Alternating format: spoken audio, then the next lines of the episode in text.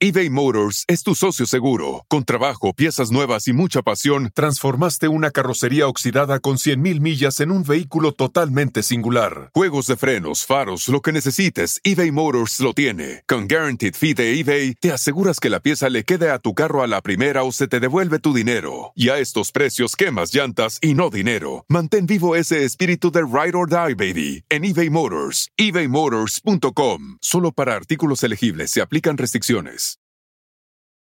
Algunos les gusta hacer limpieza profunda cada sábado por la mañana. Yo prefiero hacer un poquito cada día y mantener las cosas frescas con Lysol. El limpiador multiusos de Lysol limpia y elimina el 99.9% de virus y bacterias. Y puedes usarlo en superficies duras no porosas de la cocina, baño y otras áreas de tu casa. No solo limpies, limpia con Lysol. Oye, Martita, ¿qué te da a ti mucha risa? ¿Qué es lo que más te hace reír? Este, híjole, ¿qué me da a mí mucha risa? Eh, tanto, me gusta mucho ver stand-up comedy. Eso me gusta muchísimo. O sea, me río muchísimo. ¿Quiénes son Este, tus estandoperos poquito- principales? Perdón que te interrumpa, pero ahí, nada más para De- saber. O sea, hay muchos, pero hay uno, hay uno muy específico que, que se llama Jerry Seinfeld. Ay, sí, es buenísimo. Hijo, es impresionante. Es buenísimo porque además, de verdad que toda su comedia es súper fina. O sea, no es como tan carroñero ni dice groserías así como... Ya soy muy fresa, Jordi. Ya, ya salí con una respuesta súper fresa. Este, pero mira, también amo y adoro con todo mi corazón al Diablito. Y además Ah, es mi sí. amigo. Y muy él es bueno. súper buen, es, es muy buen estando pero. Súper buen Sí. estando pero. ¿Tú? ¿Tú? ¿Quiénes son tus A mí me como- gusta mucho Daniel Sosa. Daniel Sosa me hace reír, me, me hace reír muchísimo. Me gustan mucho los cotorros, los de la cotorriza me caen muy Ajá, bien. los de la cotorriza. me hacen reír. increíbles. Me gusta mucho Franco Escamilla, también me hace reír muchísimo. Y hay este, ay, Jesús. Ay, ¿cómo se apellida Jesús? Este, no es Jesús Zavala, es este. Ay, es un chavo que es buenísimo para el doblaje. Jesús Guzmán. Ajá. si no has visto a. Jesús Guzmán en Netflix, No he velo. visto a José, n- no lo he No, visto. no. Por Ah, favor, velo hoy en la noche. Hoy en la noche le Ok. pones Jesús Guzmán, así como Alejandra Guzmán, pero. Jesús como el que nos salvó en la cruz. Ay, sí, no. Sí, sí, sí, sí. Sí, sí. Ah, sí. Y este, y velo. Es buenísimo, buenísimo, buenísimo. A mí me encanta y también es muy, bastante fino. Mucho, porque hay gente que es más, más, este, groserona, ¿no? Pero muy, muy bien. Pero padre. Oye, pues, ¿qué onda? ¿Arrancamos? Arrancamos, Jordi. Arrancamos. Venga, Martita.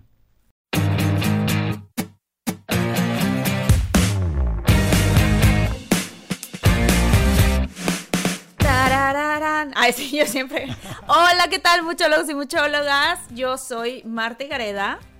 Hola, ¿qué tal? Yo soy Jordi Rosado, muchólogos, y adoro que me digan y me saluden en la gente. En- en Hola, la- hola. En la calle que nos Ay. dicen, oye, cada vez nos Oye. dicen más. ¿Tú por qué no has venido mucho a México? Oye, no, he estado yendo últimamente, ves que este anduve Sí. por Tuluminati anduve así como que en varios lugares, fui a Cabo, fui a varios lugares y ¿sabes qué me sorprendió y me gustó muchísimo? Que la gente sí nos escucha y nos dicen, o sea, como que ya me, ya sabes, ya sabía, o sea, sí nos escuchan, nos encanta, pero, pero es padre que vas caminando en la calle y te dicen, ay, me gustó este capítulo. No les conté, pero el Canelo me escribió por uno ¿Cómo de crees? los episodios. Ajá, a ver, cuenta. Porque me, escribió, este, Martiux, qué risa que creías que era narquillo, ja, ja, ja. y entonces Ah. resulta que te acuerdas que en uno de los episodios conté la anécdota de cómo conocí al Canelo. Sí, sí, sí. Y entonces ya después pasó como un día y me escribió, ja, ja, ja, ya escuché la entrevista, el episodio completo, qué risa, no manches, creías que era narquillo, no lo puedo creer. Y dije, qué bonito, o sea, porque pues es padre porque nuestro, nuestro, o sea, de todo mucho está llegando a mucha más gente.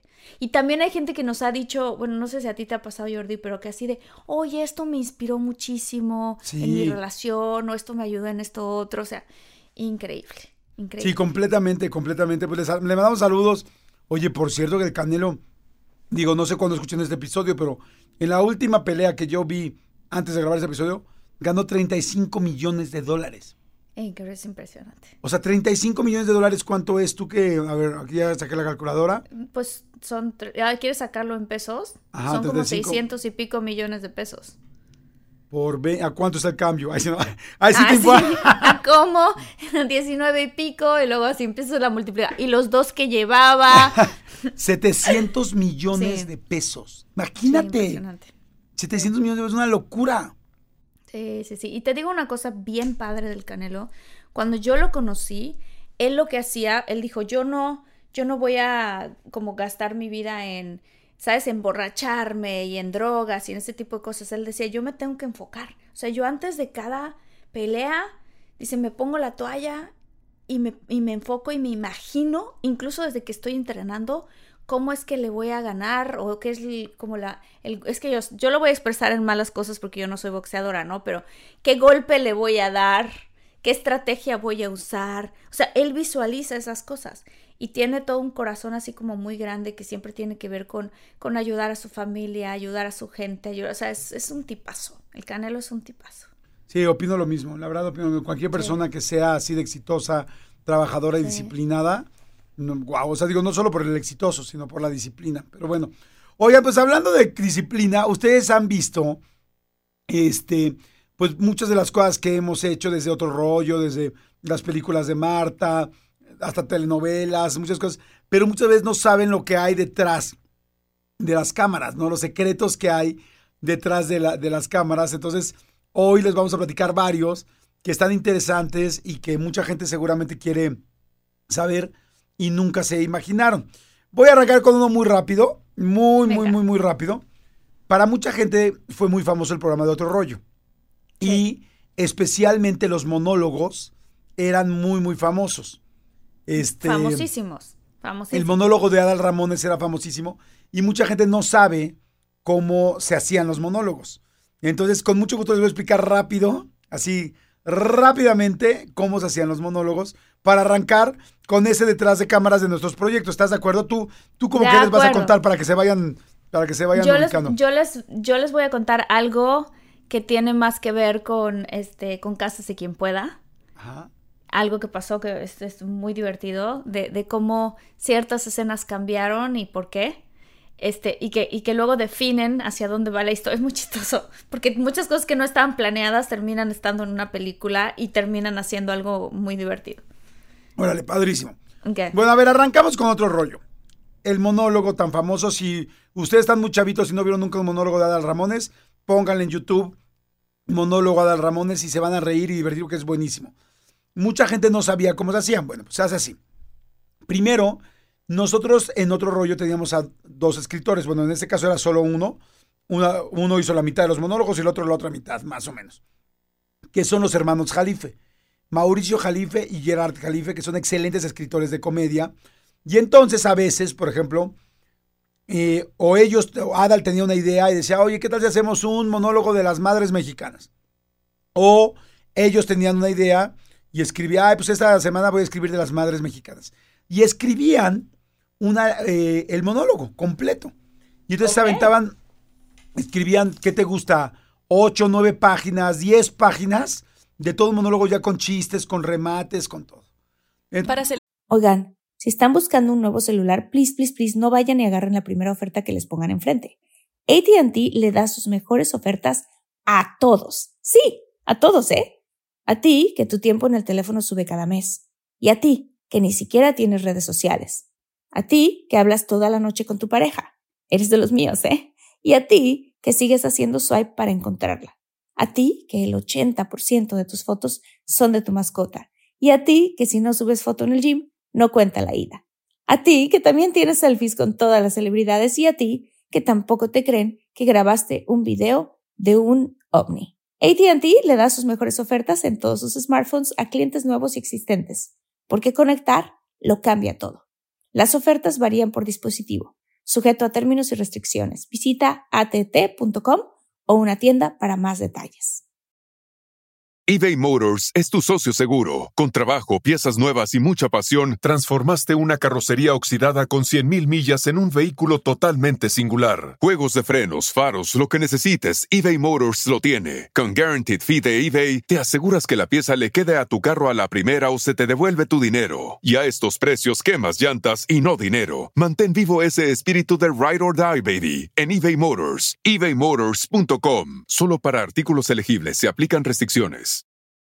Celebrar los precios sorprendentemente bajos de State Farm, le dimos una letra sorprendente a esta canción. Llamando a State Farm encontré estos precios bajos y cambié.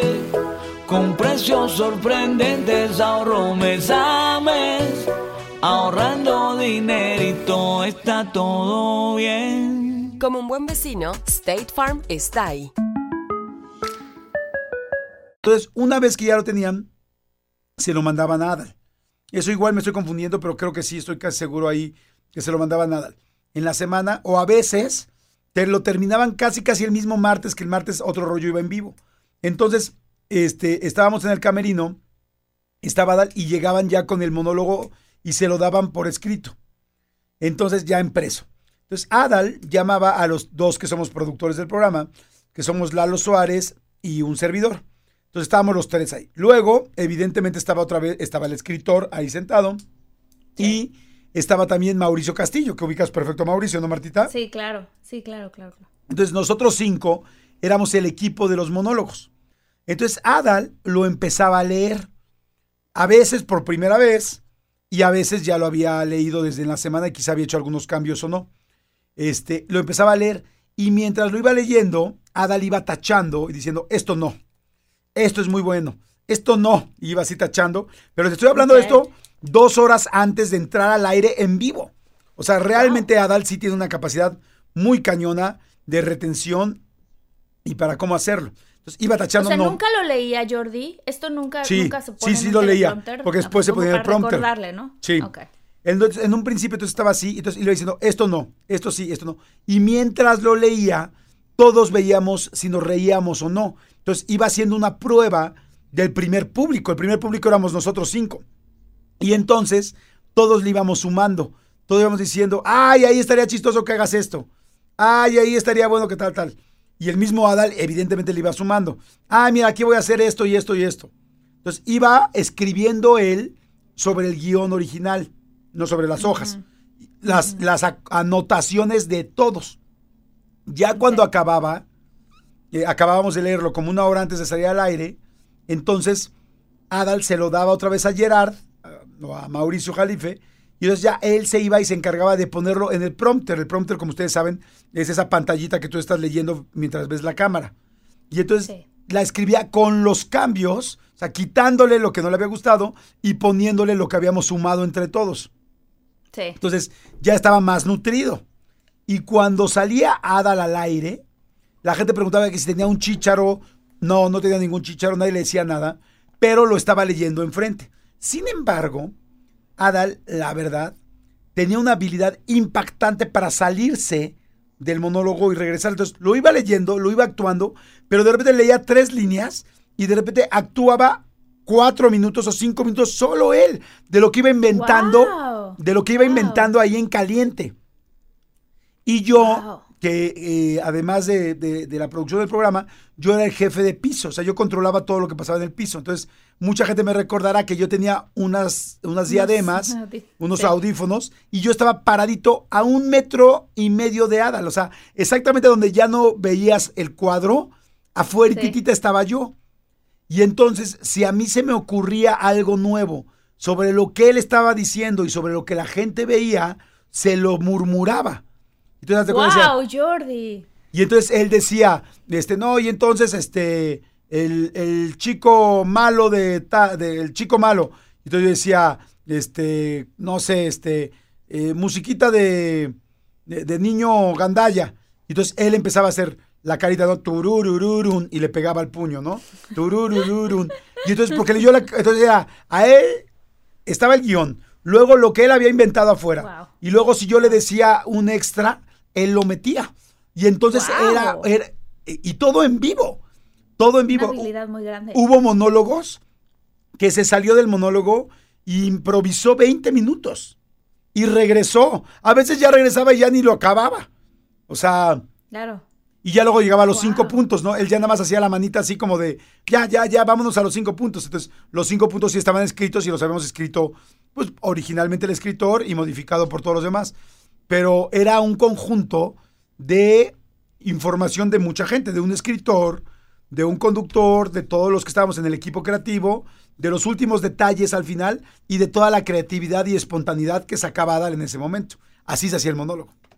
Wow, qué impresionante. O sea, Qué porque padre, ¿verdad? nosotros que lo veíamos en- increíble. Nosotros que lo veíamos en televisión, pues obviamente yo nunca me hubiera imaginado que a un metro y medio fuera de lo que estaba enfocando la cámara estabas tú ahí parado. Sí. Y todo el proceso que, o sea, yo sí sentía que que que que, que Adal improvisaba, porque porque así se sentía mientras estaba Sí. haciendo el el este el monólogo, pero yo sí también pensaba que tenía como un chícharo o algo que le iba diciendo qué sigue o qué, porque decía yo, ¿cómo le hace? O sea, son muchos minutos. ¿Cuántos minutos serán? ¿Diez? No, muchísimo, no, hombre, 30 ¿Más? minutos. Duraba media hora el monólogo. O sea, tú impresionante. o sea, si te fijas, Adal fue el primero en hacer stand-up en México. Él, hacía ese stand-up. Y, te, y te puedo decir que había momentos donde acababa el. donde estábamos a cinco minutos para, acabar la- para entrar al aire y todavía no acabábamos el monólogo. Cinco minutos antes y era así, ¡ah, ta, ta, Así ta", de ta, todos ta, gritando, tal. ya- y él corría, lo metían al prompter, tal. Y se oía siempre tan natural, porque Adal, cuando leía, leía muy natural. Pero siempre leía más la idea que decir lo específico. Entonces, Ya. entonces era realmente natural. Claro, claro, totalmente. No, y además Adal en general en su vida tiene una, o sea, una capacidad enorme de hacer ese tipo de cosas. Sí, o sea, yo sí, sí, cuando lo fui a ver al teatro, ajá, de- yo lo fui a ver al teatro, dije, no es posible que todas estas cosas que él esté diciendo hayan estado escritas en un guion. O sea, así tal cual, todas, no. O sea, creo que él le mete más cosas, ti- tiene esta capacidad y en su vida personal, ¿no? Cuando está contando una historia, es increíble porque le va agregando cosas a la historia. Entonces, Claro. este, sí, no, no, padrísimo, padrísimo. Yo quiero contar una, una, una anécdota que pasó cuando hicimos, este, Cásese quien pueda, Ajá. que fue una de las películas que yo escribí. Este, hay una parte donde el personaje de Ana Paula, o sea, para los que no han visto eBay Motors es tu socio seguro. Con trabajo, piezas nuevas y mucha pasión, transformaste una carrocería oxidada con 100.000 millas en un vehículo totalmente singular. Juegos de frenos, faros, lo que necesites, eBay Motors lo tiene. Con Guaranteed Fee de eBay, te aseguras que la pieza le quede a tu carro a la primera o se te devuelve tu dinero. Y a estos precios, quemas llantas y no dinero. Mantén vivo ese espíritu de Ride or Die, baby, en eBay Motors. ebaymotors.com. Solo para artículos elegibles se aplican restricciones. Algunos les gusta hacer limpieza profunda cada sábado por la mañana. Yo prefiero hacer un poquito cada día y mantener las cosas frescas con Lysol.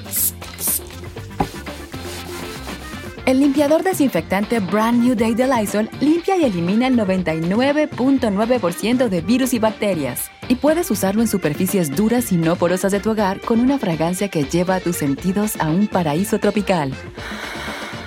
No solo limpies, limpia con Lysol. La película, véanla, está muy divertida. Sí, oye, ¿en dónde está? Este, eh? Bueno, es que bueno, siempre cambia de eh, plataformas, ¿no? Sí, la, ahorita no sé en qué plataforma está, pero la pueden encontrar si la buscan. Este, seguramente la pueden encontrar en Apple, ahí va a estar. En este Amazon también. ¿Te acuerdas O sea, que dije un día lugares. de una aplicación que se llama Just Watch? Just Watch, bajen esa aplicación en su celular, le pones la película y te dice en qué plataformas está. Ya. Ah, buenísimo. Ah, pues ahí ahorita vamos a ver en cuál está. Este, Hi, it's Jonathan Cotton with the Good Feet Store, and you know what time of year it is? It's back to school time, and time once again for all of those after school activities. Whether it's ballet or football, drama or field hockey, band or basketball, kids' feet need to feel good. Those cleats, sneakers, or shoes for band often don't do those young feet any favors. If our kids are going to stay active and healthy, then they need good feet. That means it's also time to take your kids to the Good Feet Store. Yeah, that's right, the young ones, the kids. Bring them into the Good Feet store and let's treat them to some personal service. Our team members will measure their feet and find the right arch support for them. They can still wear the shoes they want, but they will have the support to make them comfortable now and keep their feet healthy for the future. It won't take long, and it could change their life. Go to goodfeet.com to make an appointment or just stop by the location nearest you. The Good Feet Store.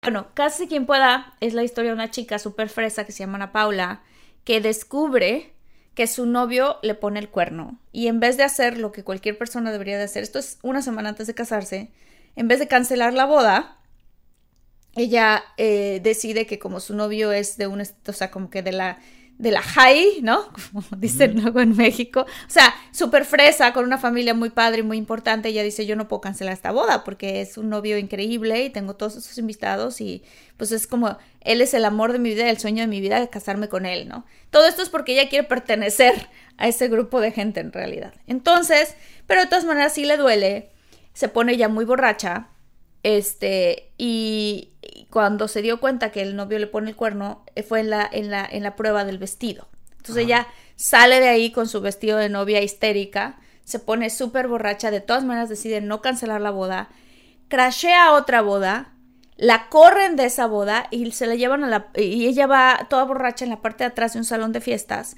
y decide sentarse en la caja de una pickup y se desmaya del alcohol, ¿no? O sea, literal blackout y cae en la parte de atrás y entonces viene un chofer, se sube a la camioneta, arranca y se lleva a Ana Paula, ella sin darse cuenta, a la selva. Entonces cuando ella amanece al otro día en la camioneta... Perdón que te, perdón que te interrumpa, quiero hacer un paréntesis.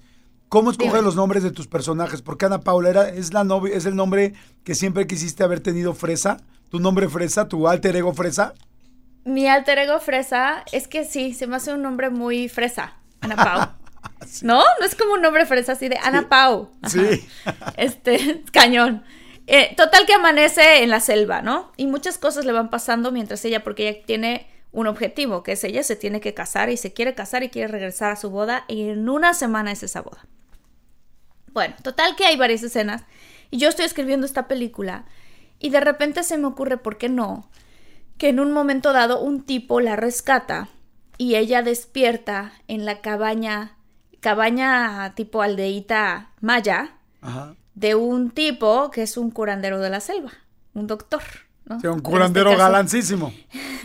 en este caso interpretado por Michelle Brown, que es muy guapo, y entonces casualmente esta mujer se encuentra este, este hombre en la selva, ¿no?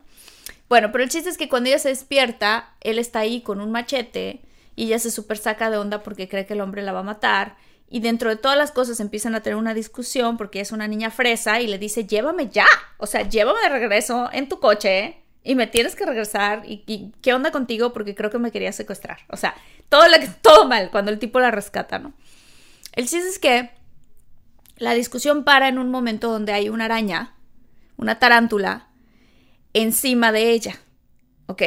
Y entonces él histérico, bueno, no lo histérico, el tranquilo le dice, oye, tienes una araña, y ella no le cree. Cree que él está inventando algo para que ella se distraiga de su tema.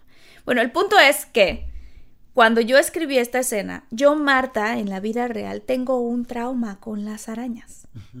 Yo no puedo ver una araña chiquitita porque salgo corriendo. O sea, puedo ser así como que soy productora, soy escritora y una mujer como muy empoderada, pero veo una araña y es así de ¡ah! ¿No? Que me ayude mi novio a quitar esa araña de ahí. Entonces, este, pues estábamos literal en la vida real, ya a punto de filmar, y llega el señor animalero, así se llama el que trae los animales del set, con la tarántula. Y así gritan, ¡animalero! ¡Tarántula al set, por favor! Sí, sí, sí, sí, claro que sí. Entonces es un señor, es un puesto en las películas que es la persona que se encarga de los caballos, de si hay un pollo en la película, pues hay un pollo en la película, si hay un perro, ¿no? Él trae a los perros, o sea, es la persona que se encarga de eso. Entonces, pues trae a la tarántula. Claro. Entonces me dice, bueno, Marta, vamos a practicar a ponerte a la tarántula, que camine sobre tu hombro, porque pues, ¿no? Es parte de la escena, no sé qué, yo así, ok. Estoy en el camper de maquillaje, trae a la tarántula. Las tarántulas yo no sé, pero no sabía yo esto, son muy frágiles, en realidad pero también tiene otra característica, están llenas de pelos. y esos pelos se te pegan. Se te pegan, ¿ok? Total que me ponen una como toalla porque le digo yo al animalero, oye, discúlpame, pero yo tengo un trauma con las tarántulas, ¿no? Primero que nada yo ni sabía que era una tarántula real. Cuando me trajeron Uy. la tarántula real me- y me dijeron, este, espérame, tú escribiste esta película. ¿Qué pensabas? Y no, pues yo pensaba que íbamos a poner una de plástico, ya sabes. o sea, una fake de plástico. Marta, no puede ser. O sea, ¿no? Es un, anima un animal de verdad, Juan. Me lo ponen, me ponen una toalla y entonces la tarántula empieza a caminar en sobre la mano, empieza a caminar sobre mi mano y la tarántula por algún motivo se sale de la toalla y me empieza a caminar en el brazo. ¡No! Me camina en el brazo, directita al cuello. O sea, me, me- me camina en el brazo, se va al hombro y de ahí se va al cuello y yo ya tenía una pata cerca de la boca a Jordi así y yo ¡No! ¡Ah! No, no, no, no, yo no aracnofobia, grité. El animalero preocupado por su tarántula de que yo no me la quitara de golpe y la matara. Yo histérica sintiendo que la araña me iba a caminar dentro de la boca. Pero entonces yo gritaba y lloraba al mismo tiempo. El animalero logra quitarme la araña y yo me encierro en un baño. Me encierro en un baño a llorar como una niña chiquita. No voy a poder hacer esta escena, ¿cómo le voy a hacer? Entonces tuvimos que cambiar la escena y en vez de que la tarántula esté caminando encima de mí, está colgada en una camisa en la parte de atrás de, la, de mí. Y entonces está la, la tarántula aquí y tuvimos que cambiar toda la escena justo porque estaba la... porque yo tengo una fobia con las arañas. Yo pensé que la iba a poder vencer y no la pude vencer. ¡Guau! No, pobre de ti, o sea. Es que si no te gustan las arañas y te pasa todo eso, te quieres morir, ¿no? Te quieres morir, completamente te quieres morir. Oye, no, y dime no, no, una cosa. Yo el otro día estaba viendo a Marte Duele, que me fascina la película, que estamos viendo que ya fueron, estamos haciendo las cuentas y dijimos que son casi 21 años o 20 años que se hizo Sí. Marte Duele. Sí. Este, que hasta yo veo las imágenes de Santa Fe en la Ciudad de México y se ve nuevo, o sea, todavía hay miles de cosas que no estaban. Muy diferente, ¿no? Ajá. sí, Oye, sí, pero cuéntame cómo fue la, la escena del final. Porque la escena del final es muy impactante, o sea, donde sacan una pistola. Digo, no le estoy spoilando nada a nadie después de 20 años. me Sí, imagino. creo que todo el mundo ha visto la película. Este, fue súper fuerte porque obviamente yo nunca me he muerto en la vida. Ay, sí, gracias a Dios. Ay, gracias a Dios. Pero, ¿cómo actúa uno una muerte si uno no se ha muerto? Ajá. ¿Y cómo le haces en la parte donde te disparan, no? O sea, ¿cómo ocurre? Y yo era además mi primera película, entonces yo realmente no tenía ninguna experiencia de nada. Entonces llegas y te, y te sucede de esta manera. Te ponen doble ropa, Ajá. ¿ok? O sea, la ropa que yo traía, que eran como una especie de pantalones tipo medio pants y una blusa como, como con un hoodie, Ajá. este, yo traía esa ropa, la, la tienen ellos, en la producción la tiene que comprar doble o triple. Porque pues obviamente va a salir la sangre, te tienes que volver a cambiar y tienes que hacer una toma dos y todo eso. Claro. Pero hay una persona específica en el set que es la persona que te va a acomodar un cable. Es muy interesante. Hay un cable que te acomodan que pasa a través del pantalón, o sea, por debajo de tu pantalón. Te lo meten por debajo del pantalón. Y en este caso, pues la herida era, era por el área de, ya ni me acuerdo si era por el estómago o por el área del corazón, ¿no? Por ahí estaba mi herida. O sea, donde me iban a Ajá. disparar, Sí. iba a ser ahí, ¿no? Entonces, te pasan eso y tienen unos como, ¿cómo lo voy a explicar? Como unos sobrecitos, ¿ok?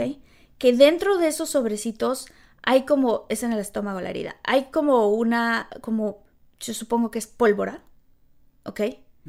Y eh, sangre falsa. Claro.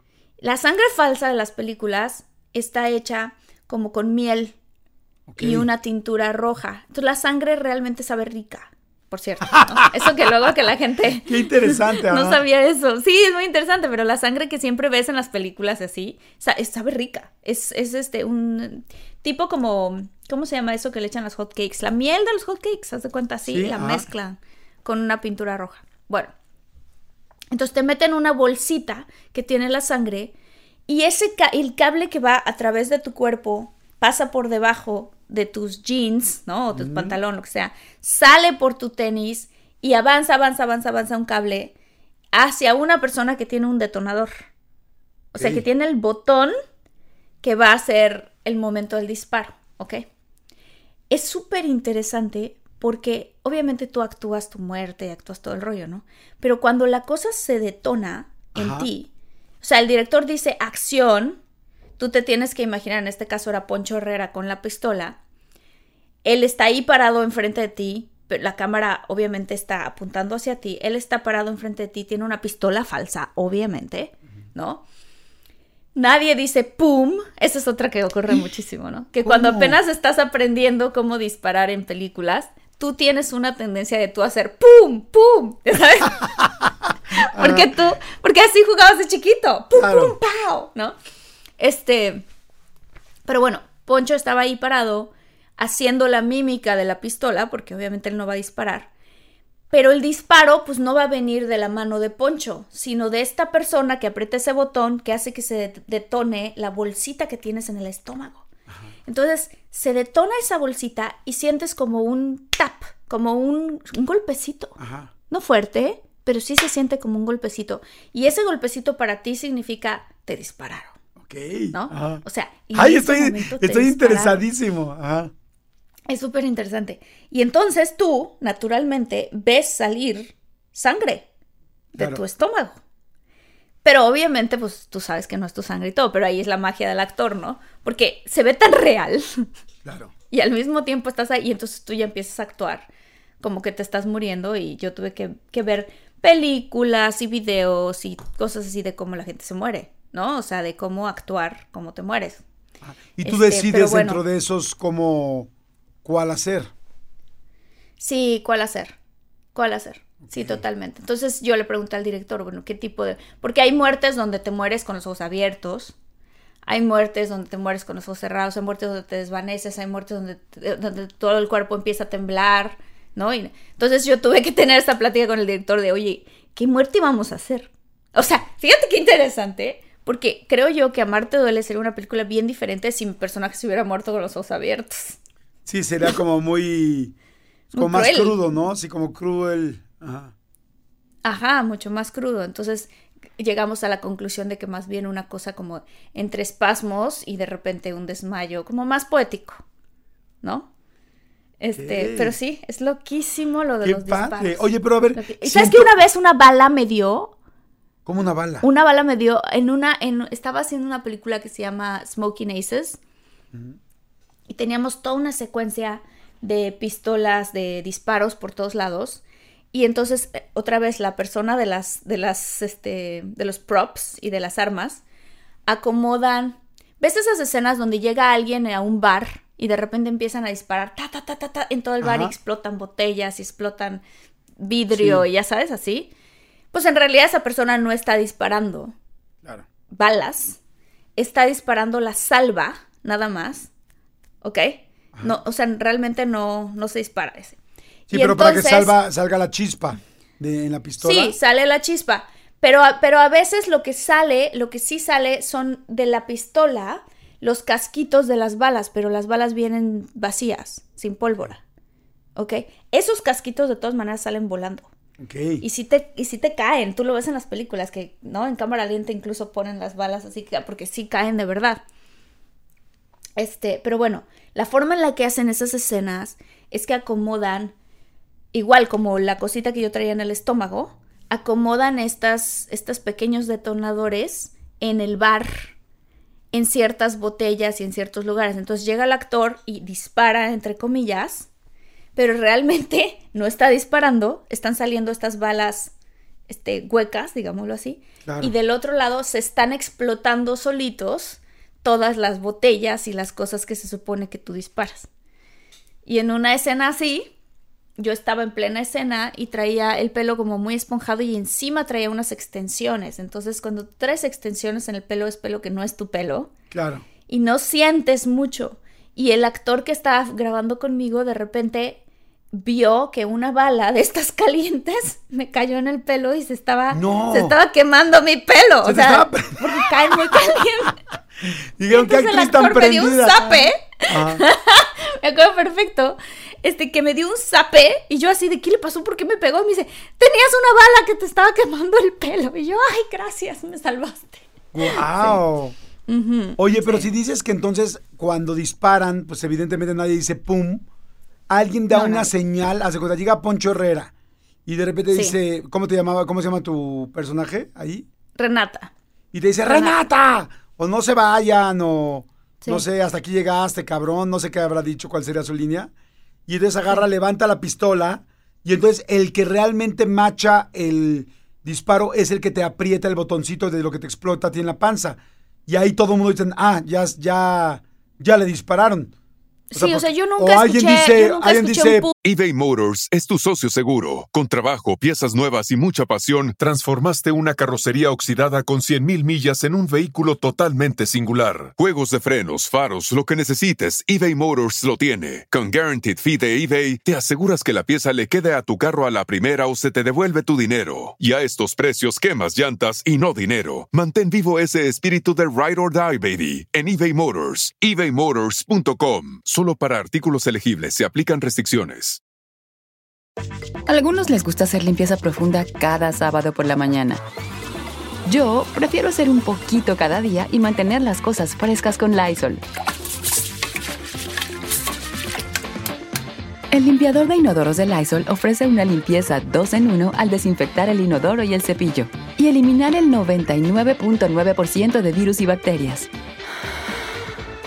No solo limpies, limpia con Lysol. Pum. ¡pum! Nadie dice eso. Na- nadie dice un pum, porque imagínate, si alguien dice un pum y después yo en mi estómago, tres segundos después, siento el golpe, ¿a qué reacciono? ¿Al pum o al golpe en el estómago de, de la explosión de la sangre? Sí. No, pues al de la explosión de la sangre. Entonces nadie dice pum. Eh, este Poncho nada más levanta la, la- la mano y dice Renata y entonces dispara, entre comillas, pero no está disparando porque esa pistola Claro. no tiene ni balas ni sonido. Y la No persona nada, que es- está. Es y de la- plástico. Y la persona que está cerca está viendo cuando él aprieta el gatillo para tratar de sincronizar que en ese momento te explote a ti la panza. Pues es que no importa, porque en ese momento la cámara no Claro. está grabando a Poncho, me está grabando a mí. Entonces él, él nada más es, es el- un actor muy lindo que está haciendo la réplica, o sea, me está, me está, se está ahí paradito con la pistola solo para ayudarme a mí como actriz, pero no hay ninguna cámara que lo está grabando.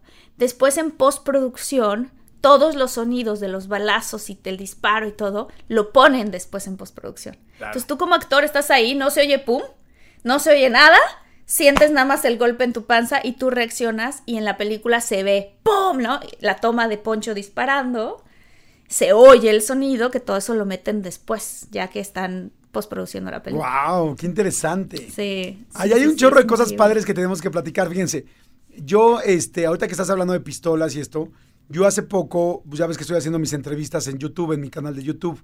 Este, y hace poco fui a entrevistar a Andrés García, que tú sabes que Andrés García, pues es la. Ah, claro.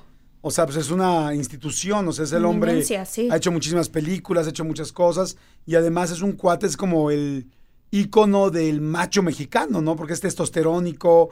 Me platicó que, que a los 21 años o 22 años llevaba 500 mujeres con las que había estado sexualmente. O sea, no, no, no, no, no. ¡Wow! No lo puedes creer. ¡Wow! Pero es muy Wow. testosterónico. Y hay una parte de la entrevista donde pues yo estaba platicando con él y todo el rollo, llevamos un chorro de tiempo. Este, estábamos este, platicando y de repente yo le digo una pregunta, esta la pueden ver en el canal de YouTube. Y le digo yo, oye, este, Andrés, y dime una cosa, pues eres un cuate muy fuerte y todo ya, pues evidentemente él mismo me dice que ya está muy cansado, que ya está muy golpeado del cuerpo.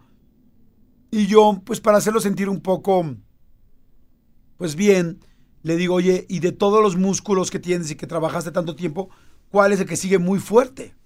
¿No? Este, sin pensar en que iba a hablar en que la bombita y que la parte sexual, porque ya habíamos hablado de eso, o sea, en realidad no era una pregunta en doble sentido, sino en serio era como que me dijera, siento mis piernas muy fuertes, o siento mis brazos muy fuertes, o no sé. Quería pues, hacerlo sentir cómodo, porque en realidad, pues este, siempre su físico fue muy importante. Y entonces agarra y me dice, él cuando yo llegué a la entrevista, esto la gente no lo sabe, pero cuando nosotros llegamos a la entrevista, él ya estaba sentado en un cierto lugar, con sus cigarros del lado derecho, con su cuba del lado izquierdo, con lo que iba a tomar, y con una, ya ves que la gente más grande generalmente tiene como una, ay, pues en México les llaman mariconeras, pero ya es un nombre horrible, como de estas bolsitas, como una cangurera de hombres que vas cargando. Ajá. ¿No? Ajá, sí, sí. Entonces tenía como que su cangurera de hombres a un lado, este, su agua del otro, sus, te digo, su cerillo, su encendedor del otro, o sea, como, como que lo dejaron a él seteado así como la doña, así como cuando te imaginas a la doña en su... sí, así. sí, sí, claro. Pues yo cuando llegué me preocupé porque llegamos súper puntual. Hola, ¿cómo están? Bien, le digo, oye, el señor Andrés García, ya me dicen, lleva media hora ahí. Me dicen, ya está ahí, y llego y lo veo que ya está sentado y yo... Les digo, y dice, ¿cuánto tiempo lleva ahí? Lleva 30 minutos. Yo, ¿30 minutos? Dije, no, juez, la entrevista va a durar dos horas mínimo. Y el señor ya iba 30 minutos esperándome sentado. Ya luego me di cuenta que el señor estaba sentado y todo porque le gustaba estar como que ya listo para su entrevista.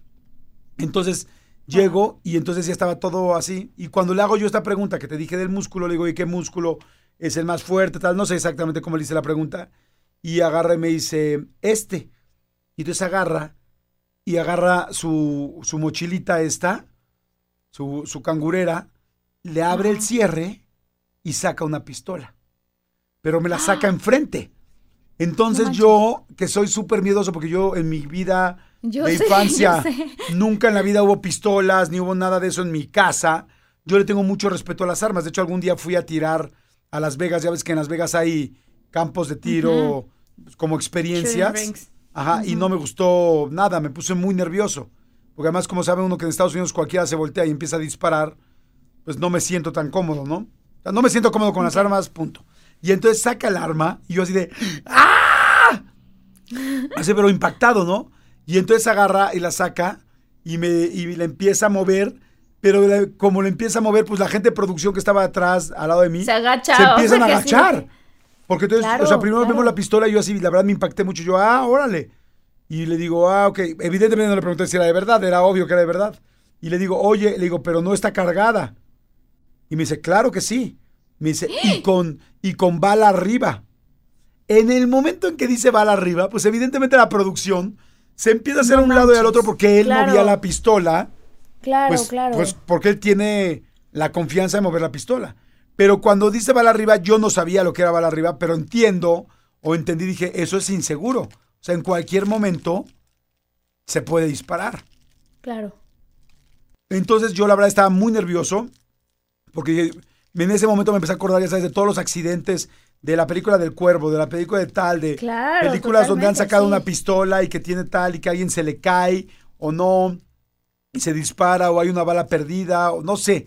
Se me empezó a asustar horrible, me puse nervioso y entonces le digo, le, le digo, yo la verdad le tengo mucho respeto a las, a las armas, no estoy acostumbrado y no, no sé bien cómo se manejan. Y él me dice, ah, me dice, siempre se tienen que dar tres balazos. Y dice, y le digo, sí, me dice, sí. Dice, uno, este, porque lo más seguro es que lo vas a fallar. Dos, para que le atines. Y tres, para rematar a la persona. Porque si estás Ay, ya Dios. sacando, dice, porque si ya estás sacando una arma, pues la otra Es que la persona, si tiene un usar. arma, no va a estar jugando. O sea, es a matarse. No es a jugar ni a asustarse, es a matarse. Entonces tú tienes que hacer el tercer balazo para matarlo. Y le digo, le digo, órale, no manches, le digo, y, y le digo, ¿y ¿te acuerdas cuándo fue la última vez que disparaste? Y me dice, me dice, no me acuerdo qué me dice, pero se para y dice, ahorita. Y agarra, empuña la pistola y ¡pam! ¡pam! ¡pam! Da los tres balazos y yo, bueno, lívido. O sea, blanco, Marta Blanco. No, no, no, espagueti. Te, trrr, te- o sea, ¿qué te pasó? No, no, no. Yo así de, güey, ¿en qué momento sacó la de esta? O sea, me cambió la entrevista. En tres minutos cambió todo. O sea, en tres minutos estaba tirando. Este, evidentemente se preguntarán, pues, ¿dónde estaba? Estaba, estábamos en una terraza de su casa y atrás de nosotros estaba el mar. Entonces, Ah, él se paró y tiró hacia el mar. Pero Ah, pues, simplemente el culetazo de ¡pum! ¿Cómo le da la pistola? Porque esta es la de sí, veras. Claro, claro. claro. Y yo me súper asusté y todos nos asustamos. Y fue una gran experiencia. Quedó en la entrevista. Váyanse a verla a YouTube. Ahí le ponen Andrés García y Jordi Rosado en mi canal de YouTube. Jordi Rosado, así está mi Qué canal de YouTube. impresionante. Pero jamás me lo imaginé. O sea, te lo juro que acabando esa entrevista, salí yo lívido. O sea, iba muy nervioso porque de entrada la entrevista duró cuatro horas. Eso la gente no lo sabe. Para yo poder sacar una hora y media de buena conversación con alguien, debe durar por lo menos dos horas. Dos horas, dos horas y media. Entonces, este, pero jamás me imaginé eso y sí te tengo que decir que me dio miedo. O sea, sí me dio miedo, ¿no? Porque en mi caso, a diferencia del tuyo, que hay mucha ficción, en mi caso, pues son entrevistas de mucha realidad y nunca sabes cómo va a reaccionar Claro, la persona que tengo persona. enfrente, si se va a enojar, si no, si se va a molestar por la pregunta que le haga o si se va a parar y se va a querer ir. Qué fuerte, Jordi. Ay, qué fuerte. Que eso, yo se me hubiera asustado también, ¿eh? No manches, es que, que alguien agarre una pistola y medio la apunte así, incluso que la hagan así, pues te hace de inmediato que te agaches, o sea, que Claro. trates de evitar el, el cañón de la pistola, o sea. Él fue, él fue, evidentemente fue muy cuidadoso, o sea, nunca Sí, sí, sí. apuntó hacia, hacia la... hacia la gente, hacia la nada, producción, pero nunca, ¿no? Pone nunca. nervioso. Sí, claro, y, y en la playa donde estaba, estamos en una playa lejísima, estamos como a hora y media de la, de la bahía de Acapulco. O sea, solo, solo, solo, no había nadie en la playa, ¿no? En esa playa Mm, literal claro, no, claro. No pasa nadie, pero, pero sí, sí, sí me impacté. Y ahorita que estábamos diciendo de entrevistas, hace poco le acabo de hacer una entrevista a Lupita D'Alessio, Ajá. y ya ves que Lupita D'Alessio, pues es seguidora de Cristo, mm, no es Sí, sí, sí, cristiana, sí. sino tiene como algo especial. ¿Y qué tal que yo en el radio siempre digo, ay, malditos perros, ay, maldito tal, porque es mi juego? Como que agarras frasecitas que dice, entonces yo en mi programa de radio todo el tiempo es, malditos perros, malditos tal. Y entonces jugando, con- o sea, platicando con ella, se me ocurrió decir maldito y no sé qué decir maldito en, en el tema en lo que estamos hablando. Y volteo y digo, maldito Dios. ¡No! ¡No! Con Lupita D'Alessio. Imagínate. ¡No, Jordi, O sea, O sea, me hubiera sido más fácil con cualquier padre, pero con Lupita D'Alessio, no sabes cómo se. O sea, no! bueno, casi me mata. ¿Y Yo qué sí dijo? maldito. Sí, pues sí, no. No, la verdad fue muy linda. La verdad aguantó y me dijo, ¿cómo? ¿Cómo maldito Dios? No, más bien maldito tal. y ya. Pero sí se prendió, sobre todo un poquito antes que dije una cosa religiosa, se prendió un poco. Eh, lindísima la señora, la amé, la amé, la amé. Pero dije, güey, ¿cómo fregados digo maldito Dios? O sea, Claro. nunca en mi no vida he dicho maldito Jordi. Dios. Ay, nunca. te pasaste, Jordi, no nunca, manches. nunca he dicho Sí, maldito no. Dios. ¿Por qué carajos lo digo? Enfrente de entrevista. Lupita D'Alessio. Oye, oye, ahorita me acordé de algo muy, de algo muy importante que siempre me preguntan y es lo siguiente. ¿Cómo son las escenas de sexo? Me preguntan muy seguido, o sea, ¿cómo se filman las escenas de sexo? ¿Qué sucede? ¿Qué traes puesto? ¿Qué no traes puesto? ¿Cómo le haces? Tal, tal, ¿no? Y algo que quiero contar, porque pues sí, esto es detrás de cámara, es, número uno, en la película se ve muy romántico, se ve muy bonito las siluetas de las personas, ¿no? Normalmente en una escena de sexo es como mucha silueta, mucha cosa así. Ok. En la vida real, para poder generar siluetas, necesitas mucha luz de contraste. O sea, necesitas, si me explico, para que la cámara capte, Ajá. necesita ver luz detrás. Es como cuando te tomas una selfie con alguien, ¿no? Si Con estás, si tienes el sol atrás, pues te vas a ver tú oscuro. Si tienes el sol de frente, te vas a ver iluminado. Bueno, normalmente para hacer ese efecto de la silueta ponen mucha luz. Entonces es muy fuerte porque tú tienes que hacer una escena de amor con un montón de luz. O sea, eso no lo capta. El público cuando está viendo la película, pues obviamente eso no lo capta, pero tú que estás ahí, hay muchísima iluminación por todos lados. Tratan de tener como, obviamente, mucha privacidad en el set y que no haya mucha gente y todo, pero la verdad, pues obviamente no eres, normalmente en nuestra vida, ¿no? Pues eres tú y tu pareja y punto. Aquí es tú y la pareja de la película, Ajá. más el de sonido, tienes una persona con un boom, que se llama boom, no sé si, bueno, tú sí sabes. Un que es un micrófono largo, ajá. Es un micrófono largo que sostiene una persona que parece como una caña de pescar, pero al final tiene un tiene un Micrófono. micrófono así, claro. Este está el del boom, está la gente que mueve la claqueta, ¿no? Que dicen cam- este escena 2, este secuencia tal, bla, acción, el que el que hace la claqueta. Este, y obviamente pues está el director, el asistente de dirección, el script, o sea, están ciertos, entonces realmente estás en un set como unas, si es un set privadón, digamos como unas 12 personas, ¡Uy! No manches, eso es privado. quizás como 8, pon tu 8. He tenido orgías con menos gente. ¡Ay, Jordi! eBay Motors es tu socio seguro. Con trabajo, piezas nuevas y mucha pasión, transformaste una carrocería oxidada con 100.000 millas en un vehículo totalmente singular. Juegos de frenos, faros, lo que necesites, eBay Motors lo tiene. Con Guaranteed Fee de eBay, te aseguras que la pieza le quede a tu carro a la primera o se te devuelve tu dinero. Y a estos precios, quemas llantas y no dinero. Mantén vivo ese espíritu de Ride or Die, baby, en eBay Motors. ebaymotors.com. Solo para artículos elegibles se aplican restricciones. Algunos les gusta hacer limpieza profunda cada sábado por la mañana. Yo prefiero hacer un poquito cada día y mantener las cosas frescas con Lysol. El limpiador de inodoros Brand New Day de Lysol limpia y desinfecta el inodoro y el cepillo, eliminando el 99.9% de virus y bacterias con una fragancia que lleva tus sentidos a un paraíso tropical. No solo limpies, limpia con Lysol.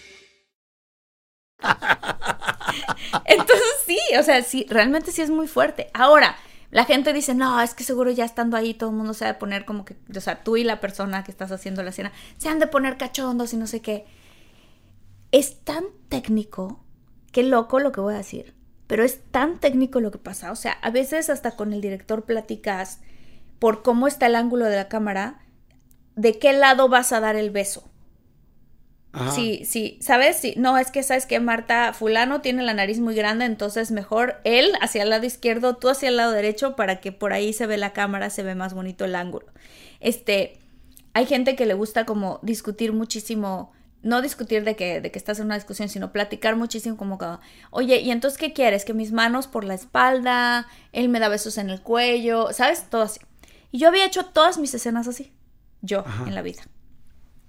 Y de repente hago Alter Carbon, que es una serie que hice con uno de mis grandes amigos hoy en día, que se llama Joel Kinnaman, que es un actor padrísimo y que además somos muy buenos amigos. Y entonces me toca una directora alemana. Y en Alemania las cosas son más rusas. ¡No! y los directores alemanes, pues les vale. Porque en Europa, claro, pues hay, ¿sabes? Como hay este muchas playas nudistas, este, la gente que se mete al mar, ¿sabes? Se mete, Para celebrar los precios sorprendentemente bajos de State Farm, le dimos una letra sorprendente a esta canción. Llamando a State Farm encontré estos precios bajos y cambié. Con precios sorprendentes ahorro mes a mes.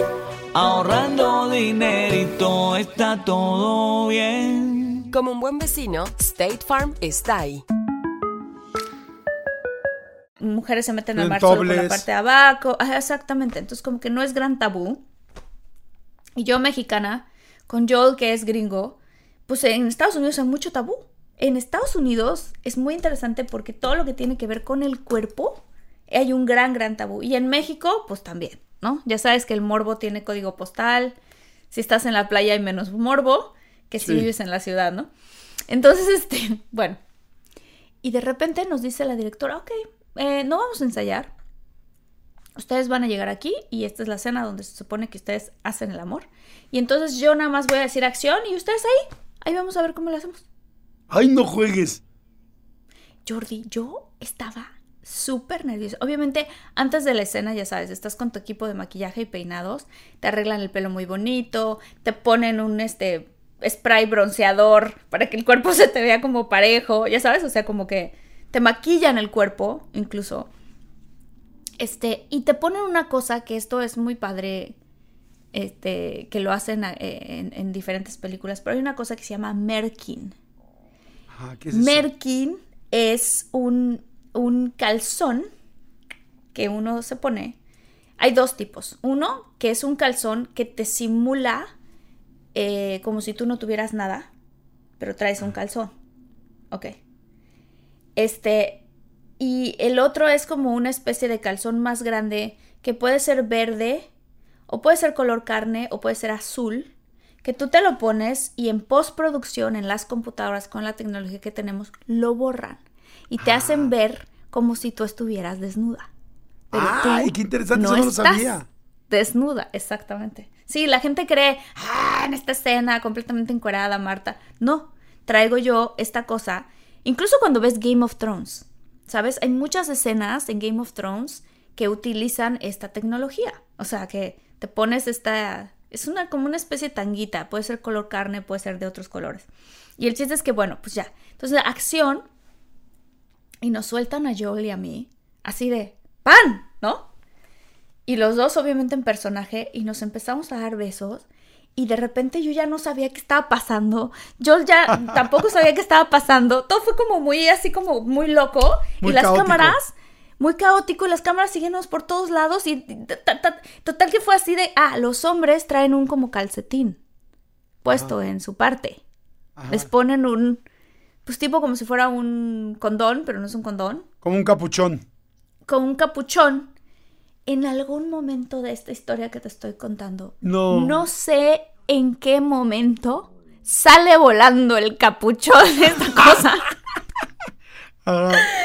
No. de yo y nadie decía corte. No pasó nada. o sea, obviamente yo traía mi calzoncito que les estoy contando. No, no, obviamente no pasó nada. Obviamente nunca nadie va a hacer nada. Todo es con muchísimo respeto y con muchísimo todo, ¿no? Pero ni siquiera Joel mismo se dio cuenta porque entre las sábanas y entre que me cargó y entre que me acomodó se le resbaló esta cosa, se le salió. ¿No? Pero si hay el peligro que de repente su tiburoncillo busque, pues busque nido. No, para nada. Cero. Cero. Pero podría cero, haber cero. pasado ahí, porque pues también ya aprendidones capaz que diga, ah, de aquí soy, y ¡bum! vámonos. No, porque siempre existe el profesionalismo del actor, la verdad. De decir, o sea, porque no estás haciendo una película porno, para nada. O sea, ahí sí, pues yo creo que se obviamente se dan permiso. Pero no, aquí siempre existe esa parte profesional de decir, no, o sea, nunca nadie va a hacer nada, ni que la otra persona no quiera, ni que, y además hay gente, o sea, no es ese tipo de película lo que estamos Claro. filmando, ¿sabes? Este, pero a mí nunca me había pasado que se le saliera volando el capuchón, ¿no? Ajá. ¿Y tú Y sentiste el termina la capuchín? escena. Sí, lo Eh, sentiste. ¿cómo? ¿Sí sentiste su pene o no? No, porque ahí te va. Ese es otro truco de las películas cuando estás haciendo ¡Ay, una escena malditas así. películas! Nunca su parte está tocando tu parte. ¿No? Nunca. Nunca. ¿Y nunca, cómo le hacen si se ve tan pegado? Nunca se ve. Si tú te pones a ver las películas, a menos que sea una película muy gráfica y que ya de verdad sea muy gráfica, en este caso no era así. Nunca se ve. O sea, se ven los torsos, ¿sabes? Se ven las piernas, se ven las espaldas, las manos que se tocan, el beso y así. Pero real, o sea, la parte donde su cadera con mi cadera o así, algo así. No, ellos siempre se acomodan en un lado donde no está su parte tocando tu parte. Ah, ok, ok. Y tú con las piernas lo puedes envolver y pareciera como si sí, pero la verdad nunca su parte está tocando mi parte. Entonces yo no me di cuenta tampoco de lo que le pasó. Porque pues no tenía yo ahí nada encima Claro. de mí, ¿no? Y entonces de repente cuando cortan, se me queda viendo yo así de, no te muevas, por favor, ¿no? Yo con mis piernas así como alrededor y yo así de, ok, por... Y me dice, es que me pasó un accidente. Y yo, ¡No! ¿qué te pasó? No, el accidente es que se le había caído eso, ¿no? Que Ah, ok, creí que había tenido No, no la manches, erección. no, no, no. Creí no, que había no, no, tenido no. la erección, Marta. No, no, no, Ya me dio la erección, Marta. no, no, y fue así de por favor, no, porque tenía muchísima pena, o sea, pues, porque entonces si ya sin tener la cosa esta, pues él ya iba a estar completamente desnudo delante de toda esa gente, ¿no?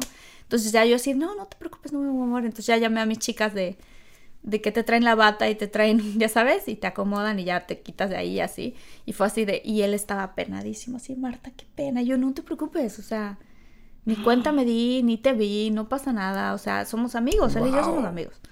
Pero sí es así, nunca me había pasado que en una escena las cosas sí se volvieran medio locas. Oye, ¿y ahí no te prendiste tampoco nada? Si ahí sí era como ad libitum, como déjense ir, déjense ir, pues te besan, te besan la boca, te abrazan, te tal. ¿No te prendiste tantitito? Pues es que estás en personaje, o sea, Ay, No sí, claro que sí. Todas, todo el mundo dice lo mismo, todas las actrices dicen lo mismo. ¿Te prendiste o no te prendiste, Martita? O sea, es que, es que, o sea, sí, pero no. No sé cómo explicarlo. O sea, sí, pero no. Sí, o sea, pero sí no un poco, pero sabe, o sea, sí un poco, pero sabiendo que pues, no, no pasa, no va a pasar más, sino pues como que tu cuerpo, o sea, porque también no puedes engañar a tu cuerpo. Tu cuerpo No, siente que lo abrazan, no, lo besan, lo tal. Y pues, parte, y, es como cuando estás haciendo una escena de llorar, pues tus lágrimas no son falsas. Sí estás sintiendo tristeza, ¿sabes? claro. Entonces, sí se siente algo, pero nunca se siente algo como se siente con tu pareja o como se siente. Porque, porque hay una. Hay una. mm, Hay una gran parte de tu cerebro que sabe que es ficción. Claro, claro, claro, ¿Sabes? claro. Qué interesante. Oye, ya Sí. tenemos que terminar el episodio, pero rapidísimo, déjame decirte que yo en un programa que grabamos, grabamos un programa especial para Plan B. Plan B es un programa que produjimos para OV7, donde iban a hacer experiencias. Y fuimos a un set de una película porno. Oh, Está wow. perro, perro, perro, porque de entrada llegamos y una cosa es ver porno, yo creo que todos hemos visto porno, bueno, no sé si todos, pero la mayoría hemos visto porno, y una cosa es ver porno a través de una pantalla, pero llegar a un set y ver a dos personas completamente desnudas y llegamos y lo primero que vemos es la chava haciéndole sexo oral a él, él parado de ella en cunclillas y haciéndole sexo oral, ya sabes, así de, ahí te voy, Sí, sí, así sí, de... sí, sí, Es como, ¿qué tal? Jordi. Sí, sí, Jordi, párale. Ahí. ¿Qué tal, Marta? no Los que nos están viendo en No, YouTube vieron yo mi imagen. censuro, ¿eh? Vieron mi imagen y se- rápido Marta me censura. Y este, pero ya sabes, así de. No, no es cierto, no. Y entonces. y entonces le está los haciendo pelos, sexo, ya jalando los pelos a la chica. Ajá. le está haciendo sexo oral y yo así de madres. Ya empezó. ¿A, a qué hora era el llamado? ¿Cómo es posible? Tal, tal. Y me dice, no, no, no ha empezado. Yo ya llego y les preguntamos al director, oye, ¿qué pasó? ¿Ya, ya arrancaron? ¿Cómo? No. Dice, le está ayudando a que tenga erección para que cuando ya empiecen ya el hombre ya esté erecto. Aquí estamos hablando que estamos hablando de una Ah, película wow. porno. Película porno. Aquí sí hay penetración, sí hay todo. Sin Wow. condón, sin el ner- Merkin, que hasta lo escribí para aprendérmelo. Merkin, o sea, ya sin Sí, nada de esos calzoncitos. Y este, Ajá. y luego así impactados. Bueno, pues imagínate que empieza en la escena. Se ve muy fuerte, muy crudo. Yo nunca había, he visto shows fuertes sexuales, no, no, no es que yo busque shows sexuales, pero en Nueva York hay un lugar que se llama The Box, que hacen shows muy fuertes y que es como muy de moda el lugar y fuimos alguna vez y vi el show y tan tan, pero no vi sexo en vivo. Pero ver aquí sexo en vivo así fue así de, ¿qué es esto? Se ve muy abrupto porque no está la musiquita, no está, es como decir, que así como que ves, escuchas hasta el golpeteo, así de, Qué Dices, "Ay, fuerte, ¿no? cabrón". Porque realmente como que le quita todo lo sí, sí, sí. sensual. Sí, exacto, no hay Support for this episode has been provided by George Washington's Mount Vernon. For families who've had enough of being homebound, Mount Vernon provides a much needed escape. With 160 wide open acres to explore, kids can see farm animals and farming demonstrations, go on a scavenger hunt, and more. Visit mountvernon.org to learn more. To save 20% on tickets, use promo code OPEN. música, no hay tal, no hay... Y entonces están así y empiezan la toma y dije, bueno, cinco minutos en penetración, ¿no? Diez minutos. Dije, no, bueno, este güey ya tiene que terminar, o sea, ya están hasta rozando a la pobre chava, ¿no? Porque una cosa es no, estar qué tú en tu cama con tal, pero tener 15 minutos de penetración seguidos, o sea, sin parar, eh, es, es muy pesado, me explico. O sea, la gente Sí. cambia de posiciones, la gente tal, la gente en la normalidad, pues sabemos lo que pasa, normalmente termina antes el hombre, o ella dice ya, o, o dice me duele, o te mueves, no sé, ¿no? Eh, sí, 15 minutos yo así impactado, dije, ya, o sea, ¿dónde está el truco de este cuate, no? Wow. Siguen, siguen, siguen. ¿Cuánto tiempo crees que duró la escena? No sé. O sea, 40 minutos. qué fuerte. 40 minutos él Ay, con... no, qué horror. Sí, pues ella no se veía Híjole. fel- no se veía Y yo no que siempre triste, me he ¿eh? preguntado también, claro, no, pero bueno, pero es que también es No, no estoy jugando. Estoy jugando, pero ¿Qué lo que yo voy es su que- vida real? No, O yo sea, creo que se ponen vaselina, yo creo que se ponen miles de cosas. El asunto es que termina la escena y entrevistamos al cuate. Y entonces le preguntamos, oye, ¿qué onda? O sea, ¿esto es normal que dures así? Y dice, sí. Y nos, ¿pero qué truco? Y nos dice, hay mucha gente que usa trucos. Hay gente que se masturba, mu- mucha gente se masturba antes de empezar la escena porque ya la segunda o tercera vez duras más. Se masturban una vez, dos veces antes de empezar la película. Entonces ya cuando tú estás viendo eso. Otro truco es, eh, terminan primero. O sea, de cuenta que empiezan a tener sexo y a los 30, a los, no sé, 10 minutos que la persona se va, va a terminar, graban la escena de que van a terminar. Y entonces ya termina y vuelve otra vez a esperar el tiempo que se vuelva a tener erección y vuelven a empezar la grabación, tú creyendo, pero en realidad el final ya lo filmaron. Y otra vez es para que dure mucho más.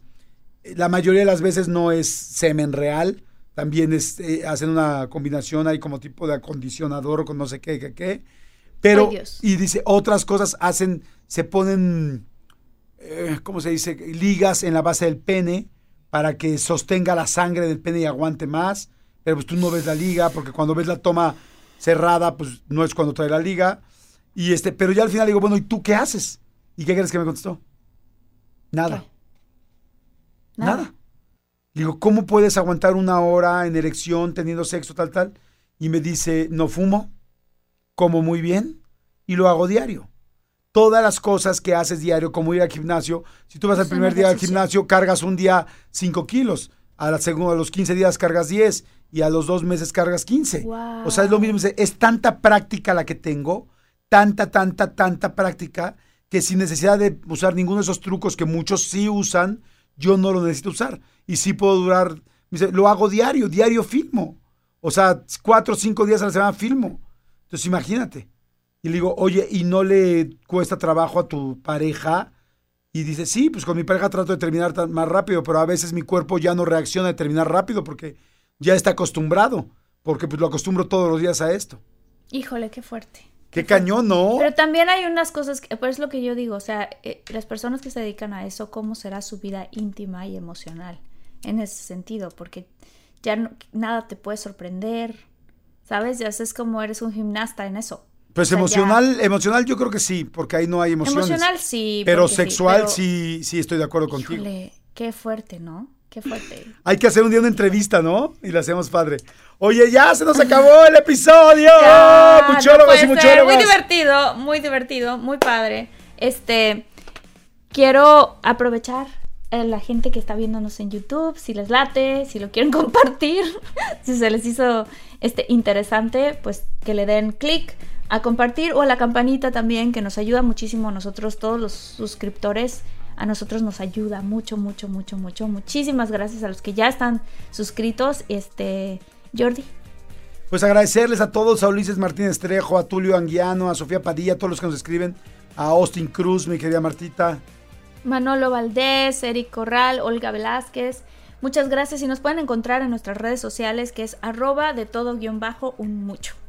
Exactamente, y este el contacto, si nos quieren eh, buscar para algo directo, contacto de todo un mucho arroba gmail.com y compártanlo, este, como dice Martita, suscríbanse al canal de YouTube y compártanlo en todas las redes auditivas o digitales, o ya saben, Spotify, iTunes, Amazon Music, Deezer, donde nos escuchen, Himalaya.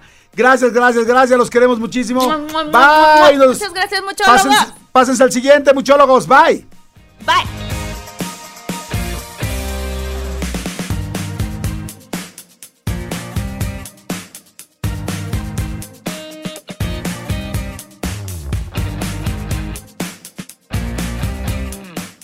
Emmy award winning John Mullaney presents Everybody's in LA, a special run of six live episodes created by and starring Mullaney that'll stream live on Netflix during the Netflix is a Joke Fest. The comically unconventional show will feature special guests where John Mullaney explores the city of Los Angeles during a week when every funny person is in it. Watch John Mullaney Presents Everybody's in LA, debuting May 3rd live at 7 p.m. Pacific Time, only on Netflix. Algunos les gusta hacer limpieza profunda cada sábado por la mañana. Yo prefiero hacer un poquito cada día y mantener las cosas frescas con Lysol. Las toallas desinfectantes Brand New Day de Lysol hacen súper conveniente limpiar superficies como controles remotos, tabletas, celulares y más, eliminando el 99.9% de virus y bacterias, con una fragancia que lleva tus sentidos a un paraíso tropical. No solo limpies, limpia con Lysol.